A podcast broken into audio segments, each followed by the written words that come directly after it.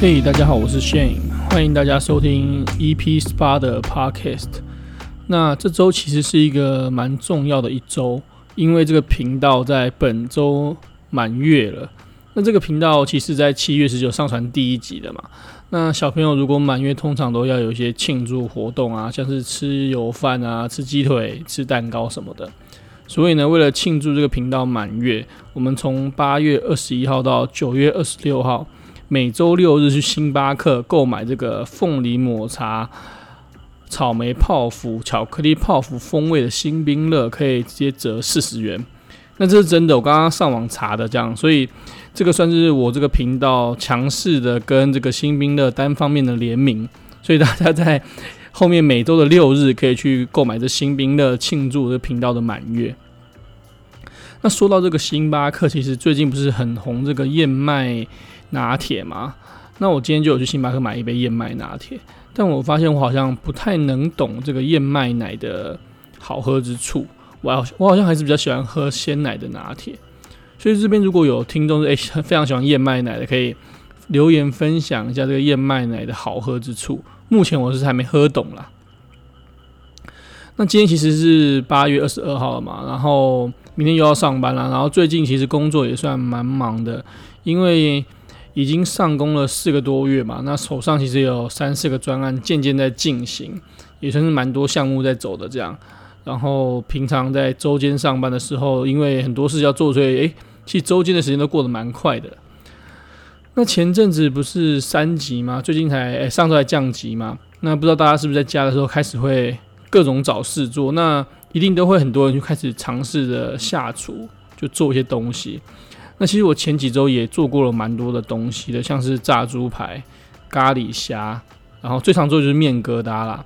我炸猪排还可以，然后咖喱虾我觉得算蛮失败的，然后面疙瘩就不就不会失败嘛，毕竟就是面粉加水混合一下而已。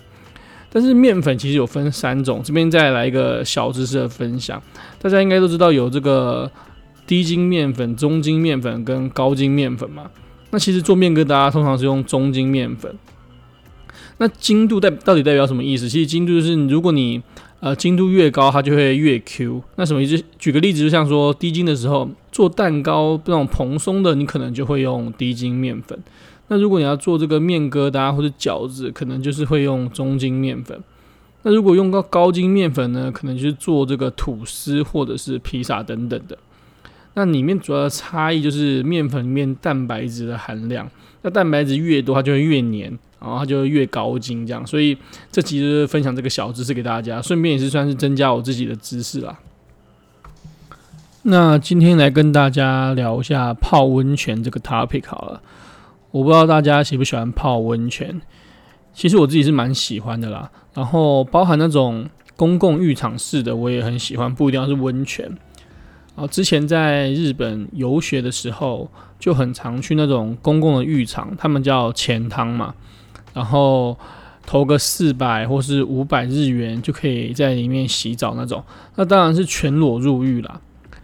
那日本的钱汤其实每个地方都有自己的特色啦，像是有一些可能会有壁画，那有一些可能有药浴。那我自己最喜欢的是有电气汤那一种，就是可以在池子里面直接电疗。如果有那种肌肉酸痛啊，或者是常运动的人，应该都有去电疗复健过吧？那其实电气汤就是它会在水那边通电这样，然后你下去的时候，你的肌肉就有那种被电疗的感觉，我觉得泡起来蛮舒服的。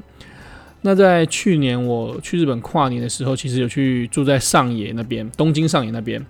那那边的前汤，我就只有觉得非常的烫，我觉得起码有五十度以上。那我还记得，就是我那个时候去加那个冷水，因为我觉得太烫了。然后我加下去的时候，就被一起泡汤的日本的爷爷就是念了一下。那虽然我不知道他念什么，因为通常日日本的老人都会有自己的方言嘛。我他念什么，我是完全听不懂。但是从他的肢体语言看起来，绝对不是说“诶，欢迎加冷水”的样子。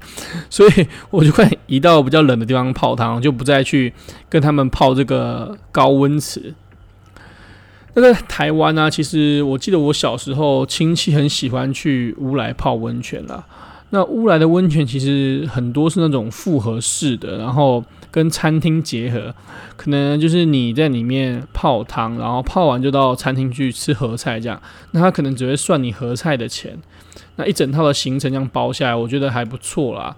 但是比较适合那种家族旅游，然后泡汤的地方就会比较像是那种一间一间小间，然后用石头堆砌的那种小浴池这样。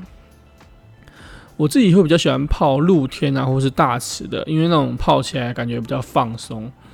那我在大学的时候也跟我化工系的朋友去过北投泡汤，那个时候应该是大一吧，就几个化工系的棒子一起去泡汤。那这也很合理啊，不太可能会有女生没事想跟一群男生去泡汤嘛，正常不会有那么好康的事情。但是如果有，一定是也是很开心的事情啊。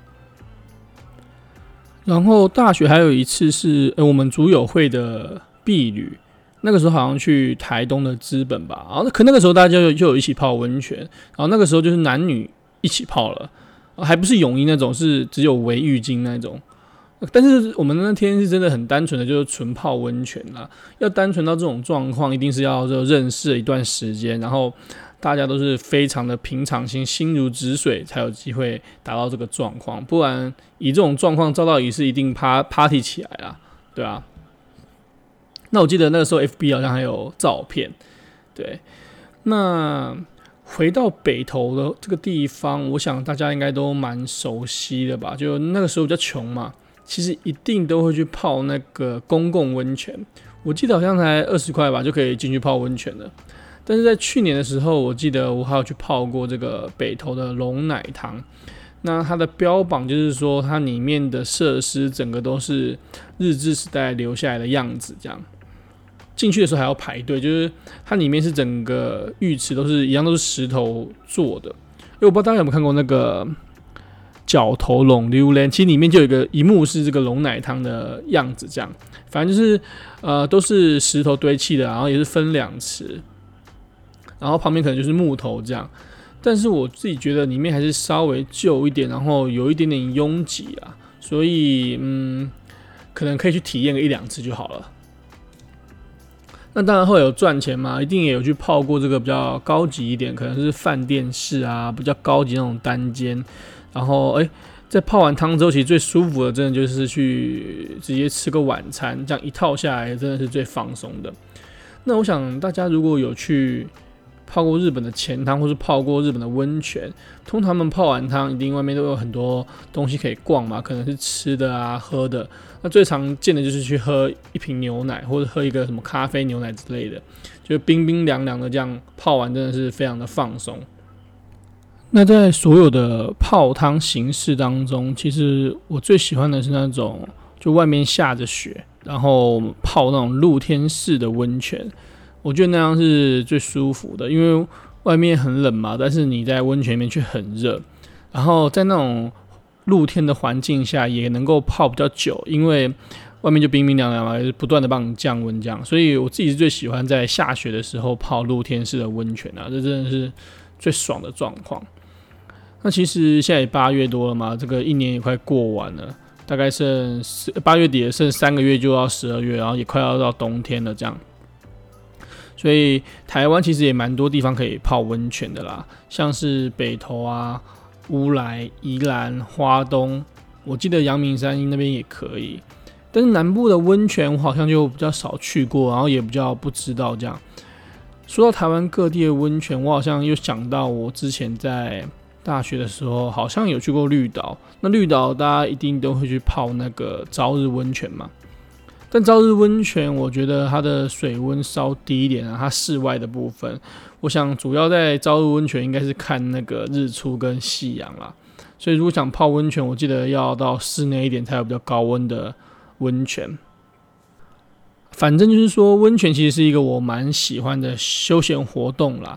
只是诶，有一阵子没有去了。那今年冬天不知道疫情的状况下还有没有机会泡到温泉，还是说也会限制一些呃人数啊，或是管制这样。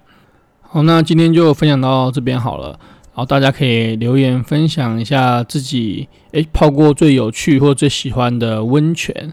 然后这集一样是礼拜日上传嘛，就让各位听众在明天这个 Monday Blue 上班的时候，或者通勤的时候，可以稍微这个听一下，一起度过这个每个礼拜的第一天上班日。好，那就这样吧，拜拜。